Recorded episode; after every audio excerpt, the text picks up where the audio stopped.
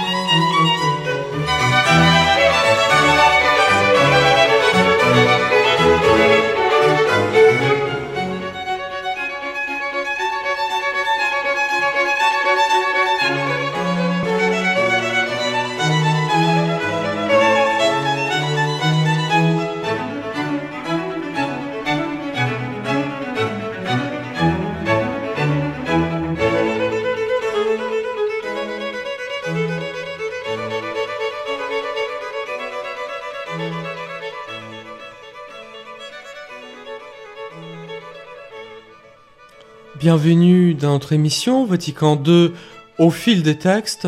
Je disais tout à l'heure que je voulais proposer une série de méditations sur le contenu théologique euh, du, du, Vatican II, parce que tout le reste, les aspects pastoraux, les aspects pratiques, les aspects liturgiques, euh, découlent de là. Si on passe à côté de ce qu'est l'enseignement théologique, il y a l'enseignement théologique extrêmement riche, je vous assure, extrêmement riche euh, de, de ce dernier concile, nous risquons de ne pas comprendre, de tomber dans ces travers qui ont fait tant de mal hum, à l'Église et en particulier ici euh, à l'Église en France. Il y a plusieurs choses dont il faut se libérer, ou plutôt qu'il faut prendre plus paisiblement si nous voulons faire de la théologie, non pas de la polémique, dans l'immédiat du sujet, mais de la théologie, parce que la grande tentation pour nous, hum, c'est de faire dans l'immédiat, c'est de faire dans l'immédiat. Nous sommes euh, un peu les êtres formés par l'esprit médiatique. Voilà, pendant deux semaines, nous parlons de la levée des excommunications. Après, nous n'en parlons plus parce qu'on passe à d'autres sujets, on passe à, à d'autres choses. Voilà. Tandis que les problèmes de fond, le travail sérieux n'est pas encore fait. Il n'est pas fait tout simplement parce que les textes ne sont pas lus, parce qu'ils ne sont pas médités, parce qu'ils ne sont pas assimilés. À cause de plusieurs raisons. Je pense qu'une des raisons les plus profondes et qui peut-être a été hum, la plus nuisible pour la compréhension juste de ce que le Concile a voulu, c'était une certaine logique de la rupture. Logique de la rupture. Qu'est-ce que j'entends par là? On a lu, on a voulu lire le concile, le dernier concile, comme si c'était le concile, comme si c'était le point de départ, comme si c'était une rupture avec la tradition qui, qui précédait. Et de cette logique de la rupture sont nées deux manières de lire le concile. Déterminons-le, nommons-les d'une manière très arbitraire, comme une lecture progressiste, ou comme une lecture euh, traditionnaliste ou intégriste. Qu'est-ce que j'entends par là? Si nous prenons pour point de départ que euh, le Concile Vatican II est une rupture, sans se poser des questions pourquoi d'ailleurs, alors deux positions sont possibles. Ou bien je dis c'est une rupture, donc je laisse à côté tout ce qui précédait le Concile Vatican II.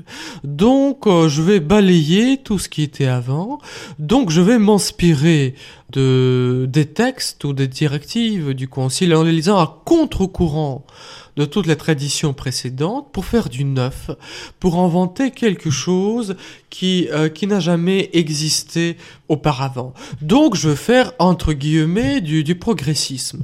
Je lis le concile comme si c'était juste une rupture, je balais tout ce qui était avant le concile Vatican II. Première lecture. Deuxième lecture, qui est son contraire et qui est en réalité son semblable, parce que les contraires sont toujours dans le même genre, le vieux Aristote a, raison, je dis, puisque le concile est une rupture, euh, avec la tradition qui précédait, et c'est l'église de la tradition à laquelle je veux être fidèle, donc je mets entre parenthèses le concile, et je vais bloquer la tradition dans euh, son état anté-conciliaire. C'est une lecture qu'on peut appeler traditionnaliste ou plutôt intégriste. C'est cette lecture-là qui, qui a provoqué, ou de toute manière, qui a soutenu en partie hum, ce douloureux schisme hum, dans l'Église. Vous voyez les deux lectures s'inspire parfaitement de la même manière de voir les choses, à savoir de considérer que le dernier concile, le concile Vatican II, n'est pas un parmi d'autres. C'est le concile, le concile de la rupture. Et donc c'est à travers cette rupture que les textes seront lus quand ils seront lus et interprétés. Euh, cela me paraît foncièrement faux. Et c'est avec une immense joie que je vois dans l'enseignement de Benoît XVI se profiler très nettement et avec beaucoup d'insistance l'idée de l'herméneutique de la continuité. À savoir que nous ne pouvons lire le concile. Nous ne pouvons comprendre euh, le concile que dans la logique de la continuité. Il ne dit rien de nouveau, il dit ce qui relève du bon sens et de la théologie de base, mais en même temps, cela cela semble absolument révolutionnaire en quelque sorte par rapport à ce qui se faisait en grande partie. Encore une fois, il faut pas majorer les choses et il faut pas majorer non plus les écueils qui ont pu être commis, ce qui se faisait en grande partie jusqu'à là. À savoir, nous ne pouvons comprendre le Concile, dit Benoît XVI, nous ne pouvons comprendre l'enseignement du Vatican II que si nous lisons ce Concile à la lumière de la révélation, c'est-à-dire de l'écriture et de la tradition, auquel le Concile fait si massivement référence. Quand je dis si massivement, ce n'est pas simplement que le Concile se part des citations scripturaires, des citations patristiques, des citations des conciles précédents, c'est que le Concile Vatican II se pense il est, il se réalise dans la même mouvance de l'Esprit Saint qui est donné par la révélation qui anime l'Église. Et nous ne pouvons pas comprendre le Concile Vatican II autrement que dans cette logique de la continuité. Nous ne pouvons pas opposer Vatican II au Concile de Trente. Nous ne pouvons pas opposer Vatican II au Concile Vatican I. Nous ne pouvons pas faire jouer le Concile Vatican II contre la tradition qu'il veut exprimer, qu'il veut euh, vivre avec une plénitude toute nouvelle et dans la réalité euh, du monde d'aujourd'hui auquel il veut répondre. Voyez-vous, une fois on a saisi cette logique fondamentale, les applications que nous pouvons faire de l'enseignement du Concile Vatican II sont tout autres. Si nous nous inscrivons plus dans la logique de la rupture, à savoir il faut faire du neuf par opposition à ce qui était avant, ou il faut refuser le neuf par opposition à ce qui peut se faire, mais nous faisons du neuf, nous faisons du nouveau dans la fidélité à la révélation, dans la fidélité à l'esprit des pères, dans la fidélité à l'esprit de la tradition, alors beaucoup de choses se trouvent tout d'un coup apaisées. Mais cela demande un travail lent et patient de la réflexion, de la compréhension, de la lecture des textes, de la lecture du texte. Vous avez saisi, c'est un peu le refrain et ce sera le refrain tout au long de nos rencontres. Lire Vatican II au fil des textes. C'est effarant de voir que les catholiques ont accepté de comprendre leur propre religion, de comprendre leur propre foi, non plus à partir des Saintes Écritures, non plus à partir du magistère, mais à partir des médias qui n'y comprennent strictement rien. Qui n'y comprennent strictement rien. Voyez-vous ce que les médias ne saisissent pas l'enseignement de l'Église, c'est dommageable, nous pouvons faire autant de reproches que nous voulons à des spécialistes, à des journalistes religieux dans ce domaine, mais en même temps, cela est compréhensible. D'accord, je comprends que un journaliste peut avoir une culture religieuse gravement défaillante, même si je trouve que c'est de soi scandaleux.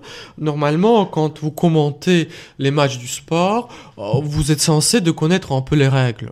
Voyez-vous, si demain je me mets à commenter hum, les matchs de rugby, il est normal que j'ai le minimum euh, de culture euh, rugbystique. Euh, tandis que quand nous entendons ce que les journalistes disent sur l'Église, c'est d'une ignorance tellement crasse qu'elle est scandaleuse. Mais bon, passons.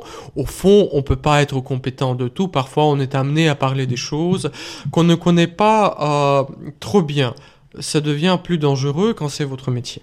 Par contre, si je suis prêt à être indulgent pour les journalistes en général, et pas du tout indulgent pour les journalistes religieux, euh, je suis profondément scandalisé quand les chrétiens, eux, acceptent de vivre leur foi et de comprendre leur foi non pas à partir de l'écriture, non pas à partir du magistère, non pas à partir de la prédication de l'Église, mais à partir de ce que les médias leur disent. C'est une telle démission euh, de la culture chrétienne qu'elle ne peut être que la source euh, des, des catastrophes. D'ailleurs, elle est la source de ces catastrophes.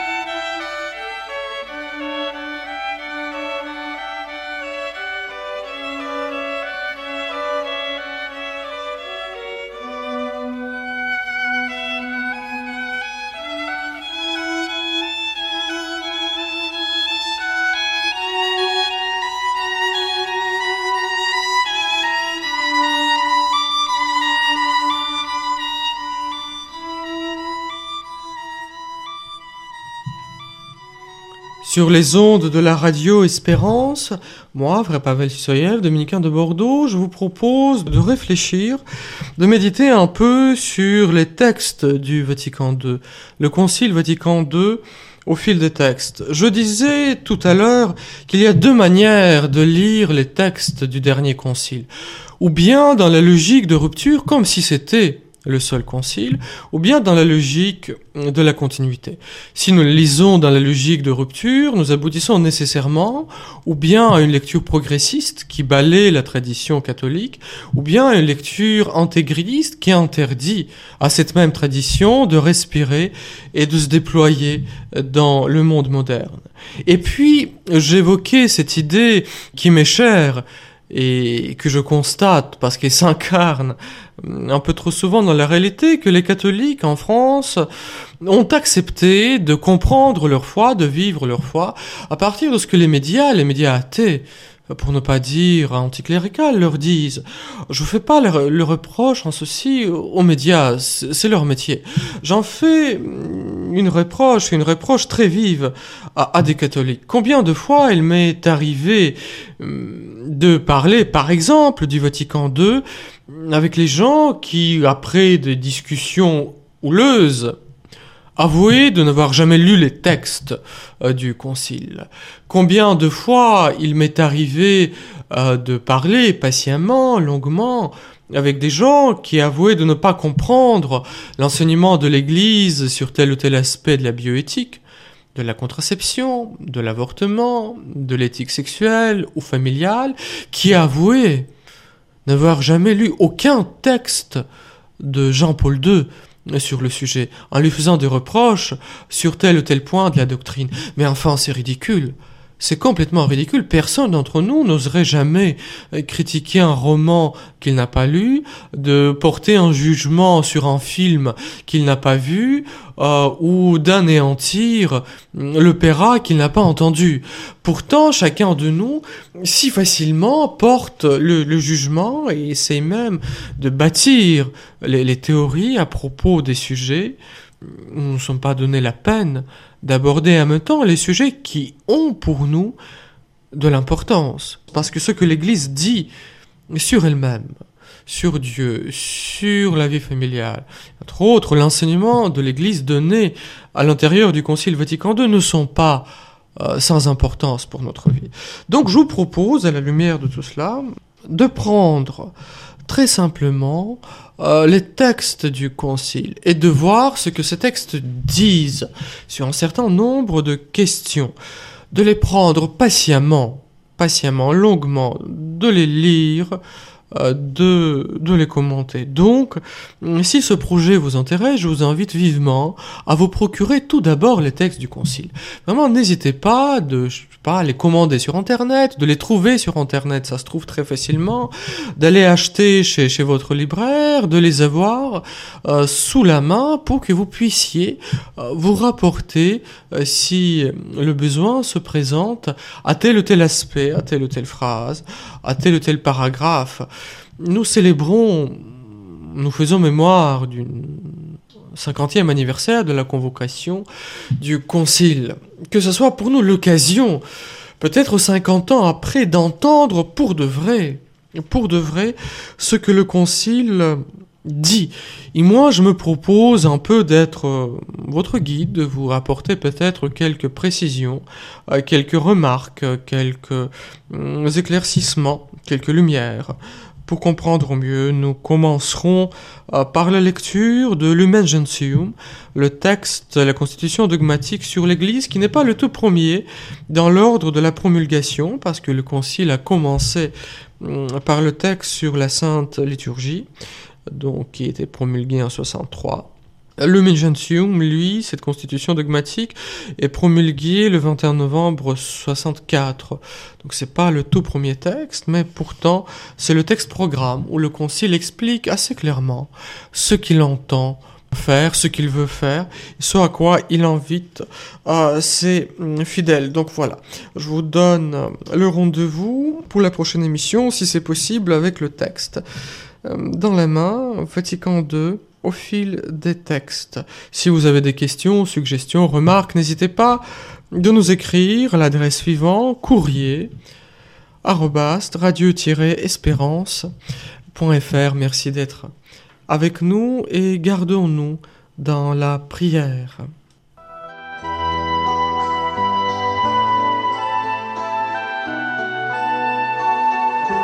C'était le frère Pavel, dominicain, qui commentait pour nous les documents du Concile Vatican II.